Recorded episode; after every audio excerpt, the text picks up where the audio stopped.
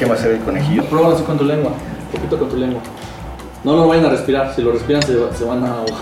Es Fernando Dávila y es tercera generación de comerciantes de chiles secos afuera del mercado de Jamaica. ¿No pica? Pica pero rico, ¿no? Y el sabor es como sequito, no es... No es. Ajá, ni dulce ni... Más bien tarda en llegar el picor porque en la puntita no me ardió. ¿No? Podría vivir comiendo botanitas con de este. Yo pensé que esto iba a picar más, me gustó. Creo que es la primera vez que estoy degustando un chile así. El 16 de enero se celebra el Día Internacional de la Comida Picante, así que fuimos a la Flor de Jamaica para hacer una cata de chiles. El chile, eh, entre más pequeño, mejor, porque concentra más la capsaicina. La capsaicina es el elemento químico que le da picor a los chiles. Al tú comer chile se produce endorfina y dopamina que te hacen sentir mejor o te hacen reducir el nivel de dolor. Lejos de lo que se pensaría, el picante como tal no es sufrir, sino Disfrutar. ajá, disfrutar y volvernos como alegres, ¿no? Exacto. Cómo el ser humano desarrolló un placer a partir de un dolor. ¿Y qué dice esto de nosotros como especie? Fernando nos puso cuatro vasitos de chiles secos en polvo para probar y le fue subiendo de intensidad. Depende. Sí, A ver, no pica. Este el sabor ya es un poco más intenso. Pero tampoco es como que. No, ya me empezó a picar. como que es de efecto retardado, ¿no? A ver, voy a comer más. Pero lejos de enchilarnos, lo que hicimos fue desvenar toda esta cultura del picante. Hasta ahorita no me han llorado los ojos, no se me ha dormido la lengua, nada. No es sensación la clásica de cuando te enchilas así terriblemente. No es el objetivo matar a las personas de enchilado, sino que reconozcan los distintos sabores y colores o aromas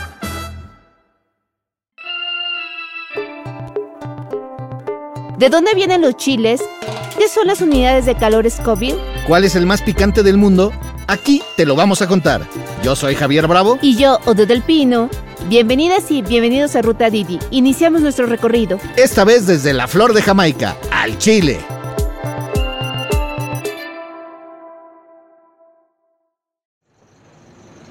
Antes de ir a la Flor de Jamaica, nos interesaba saber un poco más sobre la historia y relevancia cultural del Chile en México.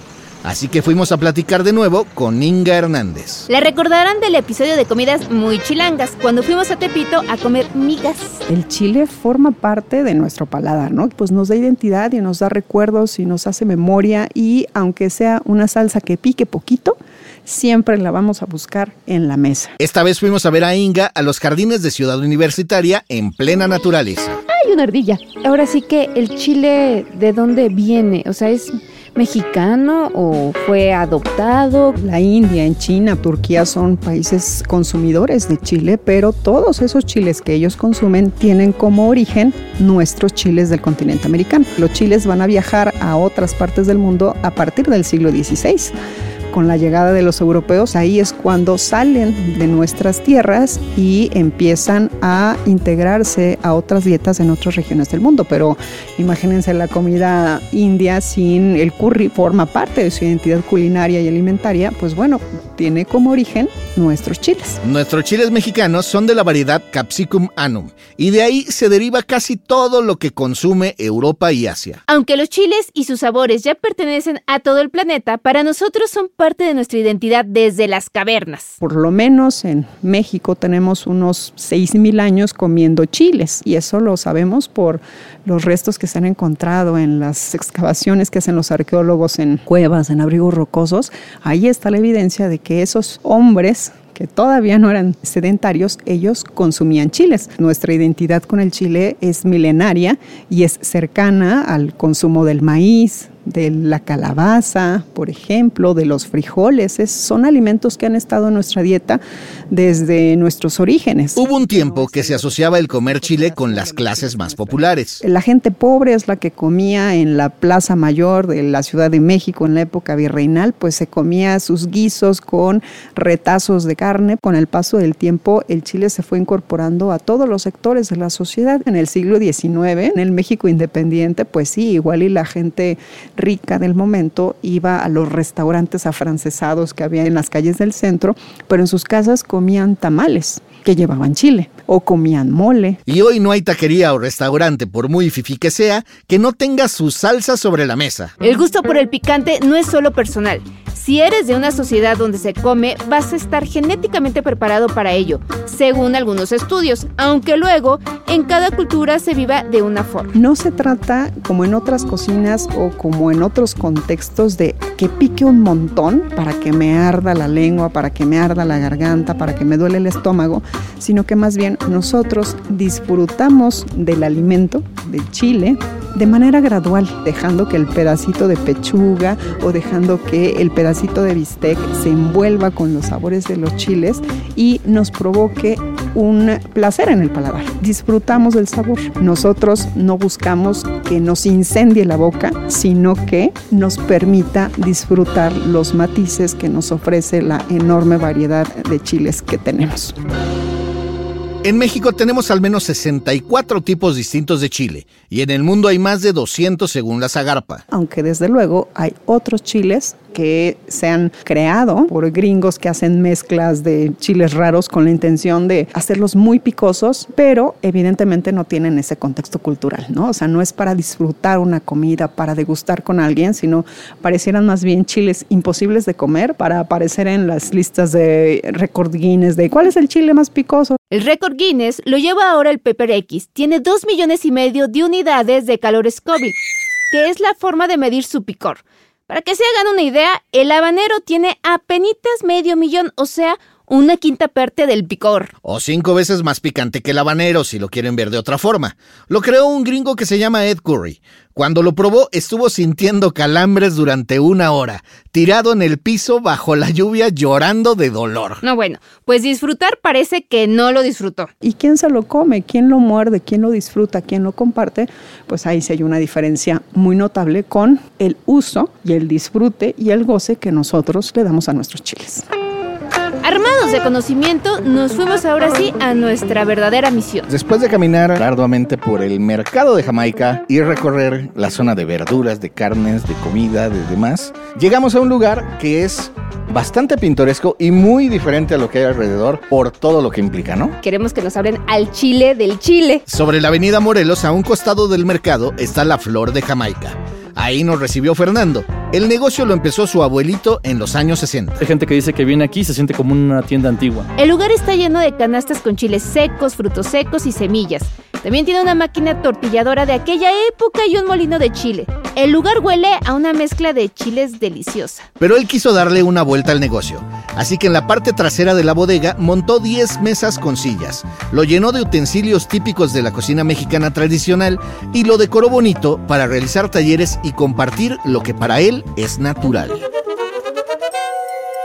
Primero, como tratando de guiar a la gente, identificar un chile mexicano de un chile chino, por ejemplo, identificar cuando los vendedores tratan de hacer trampa. Esto es importante, porque de hecho el 60% de los chiles verdes que consumimos viene de China, según un estudio del Fondo Mundial para la Naturaleza, que no es que sean malos, pero conviene proteger nuestros ingredientes autóctonos para no perder diversidad. Además de que no saben igual porque no es la misma variedad. Mucha gente los compra porque con poco pintan mucho, pero no pican, no tienen sabor. Y los venden como guajillos. Y parece guajillo, pero no es formalmente un guajillo. Y tampoco se produjo en México. Y claro, si hay catas de vino, de quesos o de mezcal, ¿por qué no de chile? A todos nos han preguntado si queremos rajas o chipotles.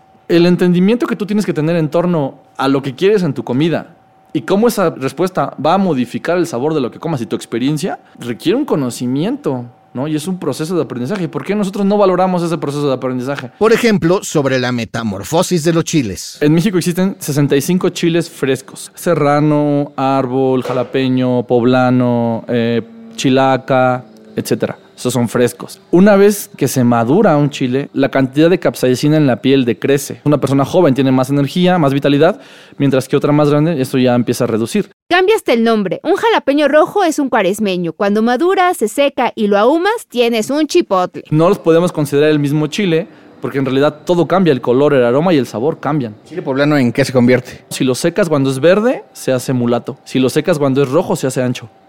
Parece como si estuviera en la clase de castas. Está muy complicado. Oye, Es toda una tabla periódica del chile.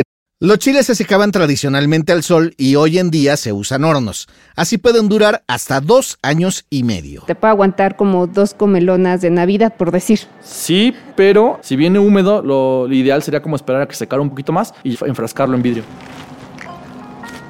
Mientras recorríamos el local, Fernando nos fue mostrando los chiles que tenía en cada canasta. Se calcula que cada mexicano comemos una media de 18 kilos de chile cada año. Pero también los hay que no les gusta o no se animan. Una vez una señora para no comer picante me dijo que ella era alérgica al chile. Dije, ¿cómo alérgica al chile? No, no, no, alérgica al picante. Dije, bueno, no te gusta enchilarte y te genera tos, ¿no? Pero de eso que seas alérgica al picante, yo no conozco a nadie que sea alérgico a la capsaicina. Nosotros todo menos miedo, así que seguimos probando los chiles que nos ofreció Fernando. Si quieren esa con, con sus deditos, seleccionen una. En mi opinión este pica menos porque se limpió bastante bien. No hay vena. Esa es un pasilla, Marta. Mm. Yo pensé que esto iba a picar más, me gustó. Creo que es la primera vez que estoy degustando un chile así. Ahora, voy a comer semillita. La semilla debería picar un poco más, ¿no? Picar un poco más. Pero no, no pica. Mm.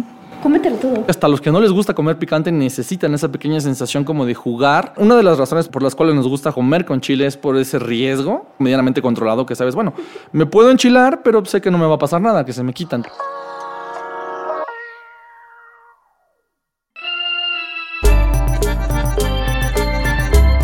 Esto fue Ruta Didi. Muchas gracias por escucharnos. Este episodio fue producido por Quisaya Estudios para Didi. Lucina Melesio es directora y productora ejecutiva. Ode del Pino y yo, Javier Bravo, estuvimos en los micrófonos y en la producción. El guion es de Paula Vilella. En la producción también estuvieron Paula Vilella, Irene Rosales y Sara Carrillo. El diseño sonoro y el tema musical son de Carlos Jorge García y Tiger Love. Los ingenieros de grabación en el estudio fueron Manuel Vargas Mena, Gabriel Chávez y Mateo Pineda de Sound Mob Studio. Por Didi, Gerardo Arriola es analista de comunicación. Y para que conozca las promociones vigentes de Didi y cheques términos y condiciones, entra a la página mexico.didiglobal.com. ¿Te gustó Ruta Didi? No olvides darle clic al botón de seguir en cualquier plataforma en la que te guste escuchar tus podcasts, porque estamos en todas y es gratis. Nos vemos la próxima semana. Bye.